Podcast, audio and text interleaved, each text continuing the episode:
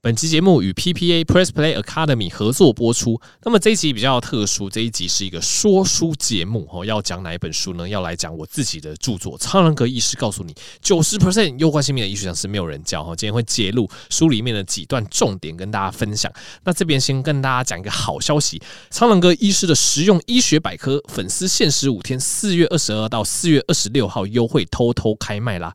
好，那这个线上课程算是耗时超过半年准备啊。好，那。写了超过万字脚本，预计八小时的人生必修医学健康课程，苍狼哥医师的实用医学百科。那我会系统性的，哦，从生活饮食。运动方法的根本开始分享，一路带着大家看懂健康检查报告，然后到认识超过四十种以上的常见疾病哦，包括现代人害怕的三高啊、女性照护啊、儿童过敏等等的问题，都可以在里面找到非常重要的资讯。那邀请大家花一堂课的时间，无痛学习医学知识，一起好好照顾自己与家人。那粉丝限定的隐藏优惠真的只有五天哦，从今天开始，四月二十二号到四月二十六号，大家不要错过了，赶快点击资讯栏的链接哦。OK，那节目一开。还是来跟大家提一下，大家最常见去看医生的情境叫做感冒哦。感冒其实是一个通称哦，基本上我们讲感冒就是指所谓的上呼吸道的病毒感染。什么叫做上呼吸道？上呼吸道基本上你可以把它理解成就是你的这个喉头气管之上。如果我们讲这个感冒上呼吸道的病毒感染，基本上都是指哦，你会有些呼吸道的症状哦，例如说你会鼻塞，你会流鼻水，你会喉咙痛，你会咳嗽等等。那有所谓的上呼吸道的感染，就有所谓的下呼吸道的感染哦。如果是下呼吸道的感染，那另外一个。别称就是支气管炎或肺炎了哈，因为我们讲的下呼吸道就是指你的呼吸道比较下方哈，包括你的气管、支气管啊等等，甚至是肺泡的地方。所以大概我们医界会以上下呼吸道的感染去区分这个病原体感染的位置。那大家最常见的感冒叫做上呼吸道的感染，所以通常你就是会有这些喉咙、鼻子的症状。那首先我们切进到第一个问题：感冒要不要吃感冒药？哦，其实感冒药有非常多派说法，你会听到有人跟你说。哎，感冒药这个退烧啊、止咳啊、化痰啊，哦，吃的比较轻松哦，这是一派说法。那你有看到另外一派说法，他们是站在这个自然医学、自然免疫的说法，就说哦，这个感冒药都不要吃了，哦，感冒药对身体不好，而且你的那个什么咳嗽啊、鼻水啊，哦，这个都是你体内去驱逐病原体。对，或者是你这个发烧，是你体内拉升你免疫力的一个重要的过程啊！诶，你怎么可以去吃感冒药去阻断这些过程呢？哦，你吃这个退烧药，你吃这个咳嗽，吃这个化痰，诶，结果你这个免疫力就失去了嘛？你怎么可以吃感冒药？你就会发现，诶，有这两派就算是彼此对立的说法了。那这边还是要用医学文献吼来做一个有根据的一个解说。基本上感冒药，简单来说，吃不吃感冒药不会影响病程。吼，那我们现在要先讲一个前提，我们现在讲的前提就是你的状况真的只有感冒而已。吼，对，因为就是你就只有感冒，因为大家知道感冒是一个自己会好的疾病。今天如果你的症状就只是感冒而已，那你就符合我接下来的说法。但是如果你感冒引发，譬如说后续的什么细菌性肺炎。譬如说引发什么脑炎、鼻窦炎、中耳炎这些比较危险的一个感染，那你就必须要吃到可能所谓的抗生素，那就是另外一回事了。我们现在先讲单纯的感冒而言。如果你真的只是单纯的感冒，那基本上感冒药对你来讲，基本上它不会去影响病程。意思就是说，你原本五到七天就会好的感冒，诶，你有没有吃感冒药？大概都是五到七天好，并不会因为你吃感冒药你就比较快好，也不会因为你没有吃感冒药你就比较慢好。所以基本上，如果你说吃不吃感冒药，感冒都会自己好。对，这句话我是同意的，因为感冒药它是不会去影响疾病的病程了。好，那基本上进到第二个问题，那到底为什么要吃感冒药？其实我觉得这跟现代人的一个生活习惯是非常有关系的。今天假设你是富二代，你不需要工作，你得了感冒，你不舒服，你在那边咳嗽，你在那边发烧，你只要耍废，你就躺在床上就好。那每天就都有这个可能，你的仆人、你的随从拿着这个食物去喂你，你就当个废人躺在那边躺个三到五天，让感冒自己好。这种状况当然不需要吃感冒药啊，你去缓解症状干嘛呢？反正你就是一直躺在床上，然后就等到感冒自己好就好。但是现代人的生活不是这样子啊！现代人，你感冒，对，你可以不去上班吗？你可以不要顾小孩吗？对，你可以不去做你的日常生活吗？你不行嘛，对不对？你感冒，如果你不是得到 COVID-19，或是你不是高烧的状况下，你可能还是要去上课，你还要去上班，你还是得做你日常生活中帮助你家人或帮助你自己，你还是要挣钱啊，各位。所以感冒症状的缓解，在这方面来讲，就扮演一个相对重要的角色。我们想想看，诶，如果你感冒非常不舒服哦，那鼻塞、鼻子塞住，没办法呼吸，哦，那整个头非常的晕，头非常的痛。发烧起来非常倦怠，非常不舒服。你在这个状况下，你有办法好好工作？你有办法好好上班？你有办法好好念书吗？不行嘛，就是因为现代人生活太复杂了，对，所以感冒药的角色越来越重。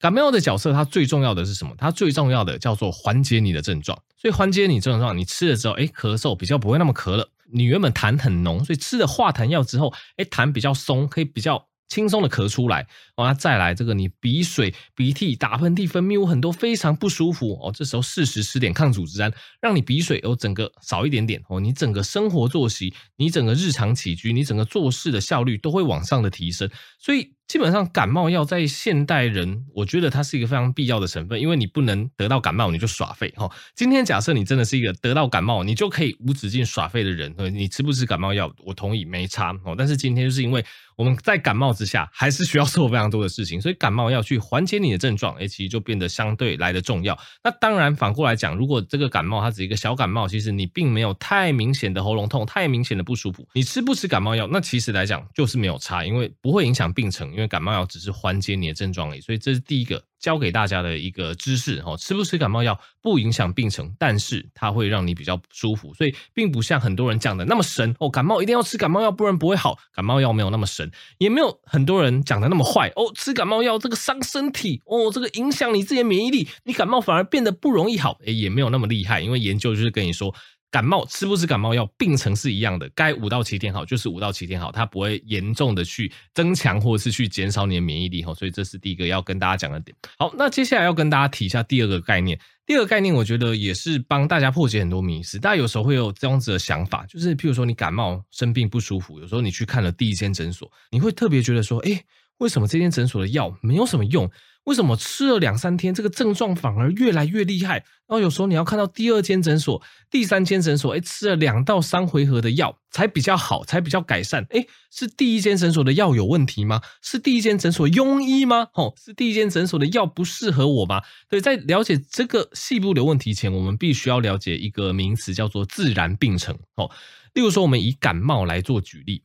感冒的自然病程通常就是第一天症状最轻微，你可能只觉得喉咙卡卡的，你可能觉得诶有点烧瞎，可能就只有这样子的症状而已。但是第二天、第三天，你就会觉得诶这个感冒症状越来越严重了，鼻涕大量涌出，鼻塞大量产生，哦，这个咳嗽跟痰的状况越来越明显。所以通常如果你是一个呼吸道的感染，不管是大人还是小朋友。这个症状往往都会在第二天、第三天，甚至到第四天，就会在第二到四天的时候，它达到一个高峰。达到高峰，如果它没有演变成比较恶化的，像刚刚讲的细菌性肺炎或者什么中耳炎，它没有恶化到这一类细菌感染的状况下，通常它会开始慢慢的趋缓，诶，鼻涕越来越少，可能会开始稍微变得浓稠一点点，那咳嗽可能慢慢趋缓，痰也变得越来越少，那最后在五到七天的时候痊愈。所以你会发现，以这个感冒。不管你有没有吃药，吼，它的自然病程就是会先越来越严重，到第二到第三天到高峰，然后再慢慢趋缓。所以你这样子，你就会知道说，哎，为什么常常你第一间你去看医生的时候，你都会觉得药比较没有效了？为什么？因为通常你症状一开始就出现的时候，你去看医生，那个时候你的症状的严重度在头两天都马在往上爬。对，那虽然说吃止痛药、吃这些感冒药、吃这些咳嗽化痰药、吃这些抗组织胺，虽然说它可以减缓你的症状，但它不会改变感冒的自然病程啊。所谓不会改变感冒的自然病程的意思，就是说。即使你有在吃感冒药的状况下，大概你前两三天你的症状都还是会慢慢的越来越严重哦，这本来就是感冒的自然病程，只是你吃了药稍微去做了一点压抑，但是它整体的趋势还是往上的，所以这又为什么？诶，你常常不管是感冒。不管是肠胃炎，诶，如果你先去看第一家，你没有在第一家去回诊的话，你常常都会觉得，诶，第一家的药怎么常常都比较没有效？为什么吃吃了前两天，这症状还越来越严重？其实并不是那个药没有效，而是你的自然病程在进行。哦，前两三天症状本来就会越来越厉害。那等到你觉得，诶，第一家的药没有效，诶，你去换第二家看之后，第二家不管开给你什么药，你吃了都会觉得有效。为什么？因为你这时候你的症状已经到达高峰啦。所以第二家他不管是开强的药给你，或是开弱的药给你。其实你连续再吃个两三天，你就会觉得，哎，真的有效哎，哦，我的症状改善了，哎，其实也未必是说第二家的药就比较好，是因为你的自然病程这时候开始慢慢往下走了。所以反过来讲，如果你第二次看诊，你一样是去第一家的医生回诊的话。那其实你会得到一样的结论，你会觉得说，哎，为什么第一家医生，我们我明明就看同一个医生啊，药也类似啊，为什么我吃前两三天没有什么用，但再吃两三天之后，哎，症状就成功缓解？其实它只是走一个疾病的自然病程而已。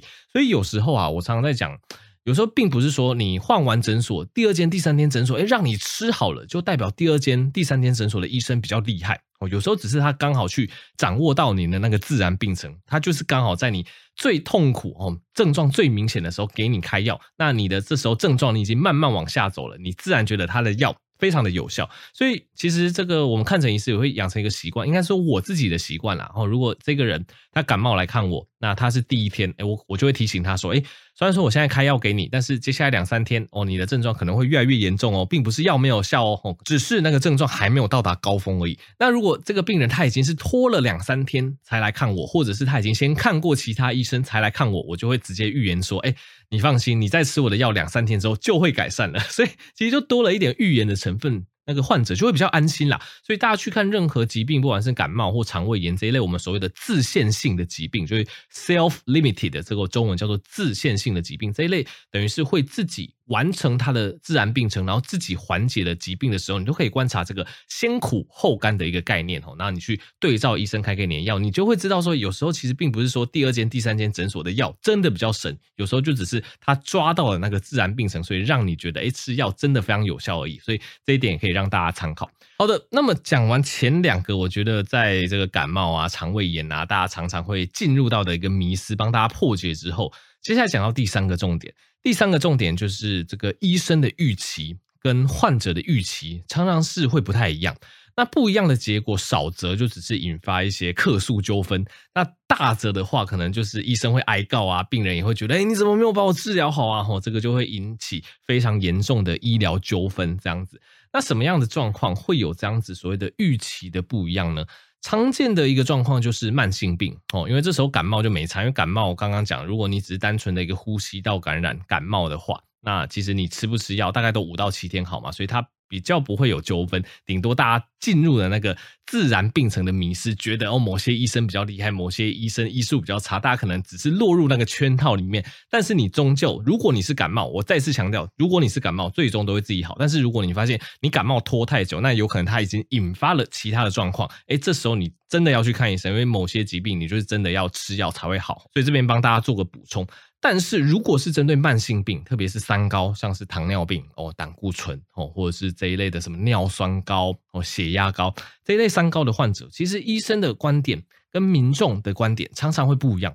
民众的观点有时候得知自己哦胆固醇高啊，或者是血糖高啊、血压高，有时候他也会被吓到。那医生会请他做这些生活习惯的调整，通常经过三到六个月，不管你是试你的饮食调整也好，减重也好。运动也好，通常医生就是会给你一个三到六个月的时间。诶，如果你生活习惯调整了，诶，你这些症状就慢慢改善了，血压也不高了，胆固醇也恢复了，那医生就不会开药给你，他就会说，哦，那你就维持目前的状况就好，这是医生最乐见的。可是常常吼，大家也知道，生活习惯不是那么容易改变的，所以常常经过三到六个月，这个数值有时候不减反增啊，吼，因为你要一个人他已经习惯了二三十年的一个饮食跟运动习惯。你要他突然改哦，其实非常的困难，所以有时候我们就是观察他三到六个月，哎，数值还是非常的高，所以这时候为了病人的安全着想，哦，减少一些中风啊、心肌梗塞等等的风险，我们就会开药给病人吃。所以通常病人开始吃药之后，一开始他们会接受，但是常常吃了一个月、吃了两个月、吃了三个月，下一次回诊抽血，发现数值降回正常了，这时候病人常常就会讲说，哎，医生。那我可不可以停药了？哦，这真的是整间非常非常常见的一个问题啊。那这件事情上就是医生跟患者之间认知的一个落差。我先以医生端的角度去解释好了。其实我们医生端的这个角度非常的简单。今天假设你没有去改变你的生活形态，你没有去改变你的体重，你没有去改变你的饮食跟运动习惯，你怎么可能会去期待你今天药不吃之后，你的数值还是可以维持正常值呢？对，你今天为什么会高血压？为什么会高血脂？就是这些生活形态跟你的体质去诱发起来的嘛。那今天你的生活形态如果没有做一个根本上的调节，那你可以想象，你可能就会必须依赖这颗药去让你这些数值维持正常。今天一旦你把这颗药拿掉，那你的其他的饮食或生活习惯你都没有做任何调节的话，那不管你的血压，不管你的血脂，不管你的血糖，它一定会回升到治疗前的一个数值嘛。哦，所以这是医生的角度。诶，有时候我们诊间可能没有办法。有时间，或是没有办法非常有效率的跟病人沟通，病人可能就会落入一个想法，就是说，哎，我今天吃这个药三个月，数值正常了，我是不是停药之后，这个数值也可以维持正常？那如果我停药之后，数值又回升，就代表这个药没有效嘛？你这个庸医哈，这个就是病人端他们常常有的想法啦。所以这时候我们医生端就会去跟病人端解释说，哎，其实你这个数值本来就是你的体质，本来就是你的基因，本来就是你的这个饮食跟运动习惯。它所导致的一个数值啊，所以如果你没有去改变你根本的活动、根本的一个饮食习惯，我们把药拿掉，它就只是回到你原本的数值而已。这样不代表治疗无效。那反过来讲，为什么我们要就是劝病人说持续服用这个药物？很简单，因为医学实证就是告诉你，如果你把这些数值控制的比较好，把血压控制正常，把血糖、血脂控制正常，你在这种一天一两颗慢性病的药物把它控制正常的状况下，其实它可以大大减少你未来的心肌梗塞、中风啊等等这些心血管或脑血管疾病的风险。所以这个才是这类慢性病药长期服用的一个目的，它不是说很单纯的。服用药物就是治标，就是治疗你你的数值，当然不是那么肤浅。为什么我们要让数值保持正常？因为研究就会跟你说，你数值保持正常，它就可以大大减缓你未来五年内、十年内、十五年内刚刚讲的任何心脑血管疾病的机会。所以这就是为什么我们要靠这些慢性病药物去把你的数值压到正常的原因。那你想要减药，你想要停药，可不可以？当然也可以，你就是根本上你要做啊，根本的减重。根本的运动习惯，根本的饮食习惯，健康饮食，全谷类饮食，淀粉不要吃太多，要摄取好油。诶，这些你有没有听进去？如果你有听进去，你照着我们的指引一步一步做，那当然你的数值越来越好，我们就可以慢慢的去把你的慢性病的药减药，甚至停药的嘛。吼，所以主要的一个沟通就是这样子啦。吼，所以这第三点就是跟大家强调，所以有时候医疗人员的一个出发点、一个观点，跟患者的一个出发点，对于疾病的一个认知，对于药物的一个认知，哎，常常是不太一样的。所以如果我们没有多做解释的话，常常双方就会有一些误会，那病人就会觉得说，哎，你一直叫我吃药，是不是你可以赚钱？那你一直叫我吃药，我会不会吃坏身体？为什么我不能减药啊？还是怎么样？为什么你要一直叫我吃药？那可能有一些纠纷就会产生啊。所以这个也是第三个，我觉得在慢性病上大家比较容易会遇到的一些误区吼，那提出来来跟大家分享。OK，那这一集说书就差不多到这边啦。那如果大家想要听到更多关于健康知识类的说书，你也可以到 Google 搜寻这个“耳边说书”或者搜寻这个 “PPA 耳边说书”，每个月都有新上下的这个说书都能免费听哦。那再次提醒大家，跟 PPA 合作超精彩的线上课程即将在四月份公开。如果大家不想要错过任何资讯或者是任何的优惠，都可以在下方资讯栏找到相关的链接，留下你的 email，我们就会将相关的资讯一并寄发给你。那这集就到这边啦，喜欢频道记得持续订阅，可以追踪苍狼哥的医学天地或苍狼哥医学通识哦，这些非常精彩、丰富、有趣的医学知识频道，我们就下集再见喽，大家拜拜。